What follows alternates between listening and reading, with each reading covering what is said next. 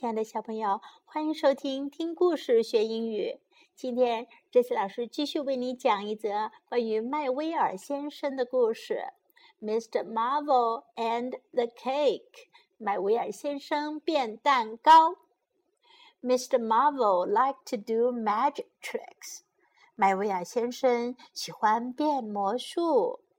His friend Squeak the Mouse liked to help him。他的朋友斯奎克小老鼠喜欢帮他的忙。麦维尔先生尝试着变过许多魔法，可他们似乎总是会出现问题。One day, Mr. Marvel wanted a cake to eat。有一天啊，麦威尔先生想变一个蛋糕出来尝一尝。I want a cake。麦威尔先生说：“我想要一个蛋糕。” I want a cake too. 斯奎克说：“我也想要一个蛋糕。” Abracadabra，麦维尔先生说：“Abracadabra, we want a cake。”我们想要一个蛋糕。哎，变了什么出来？No, no，斯奎克说：“不，不，This is not a cake。” 这不是蛋糕。No, it is not a cake. 嗯，是的，这不是蛋糕。麦外先生说：“It is a rake. 这是一把耙子。” We don't want a rake. Squeaky 说：“我们不要耙子。” We want a cake. 麦外先生说：“我们想要蛋糕。” Abracadabra! We want a cake! 麦维尔先生喊道：“Abracadabra！我们想要一个蛋糕！”啊！Help! Help! 救命啊！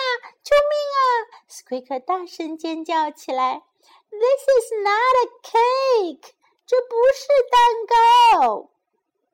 No, it is not a cake. 是的，这不是蛋糕。麦维尔先生说：“It's a snake。”这是一条蛇。We don't want a snake。我们不要蛇。Abracadabra！麦维尔先生说：“We want a cake。”我们想要一个蛋糕。Here is a cake。Squeak 说：“蛋糕在这儿呢。” Now we can eat it. 现在我们可以吃蛋糕了。Oh no! 哦不，the cake is in the snake. 蛋糕被蛇吃掉了。小朋友们，你们觉得这个故事有趣吗？ 麦维尔先生想要变的蛋糕总是变不出来，结果变成了耙子，又变出了一条蛇。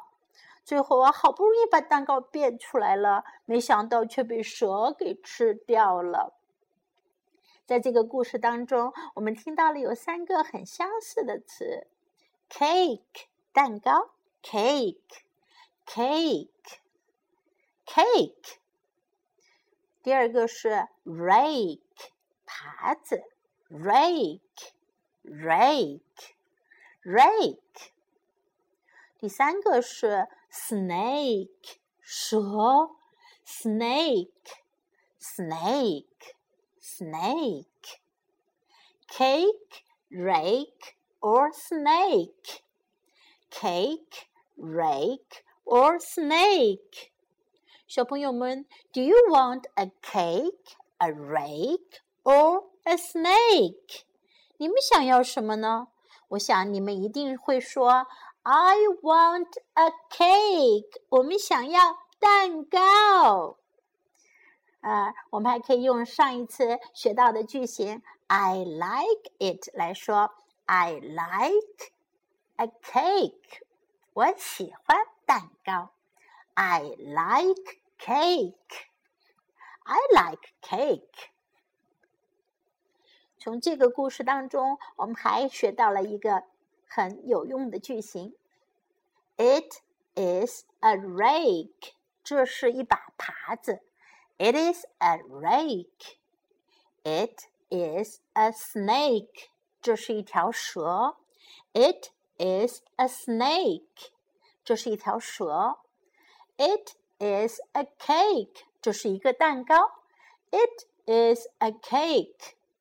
如果我们想说这不是什么，我们可以再加上一个 not。It is not a cake。这不是蛋糕。It is not a cake. It is not a cake. 如果要说这不是蛇，我们可以说 It is not a snake. It is not a snake. 我们还可以说 It is not a rake. 这不是一把耙子。It is not a rake. 这不是耙子。It is not a snake. 这也不是蛇。It is a cake. 这是一个蛋糕。Do you want the cake? 你想要蛋糕吗？小朋友们，你们学会了麦威尔先生变魔法的咒语了吗？对了，是 Abracadabra。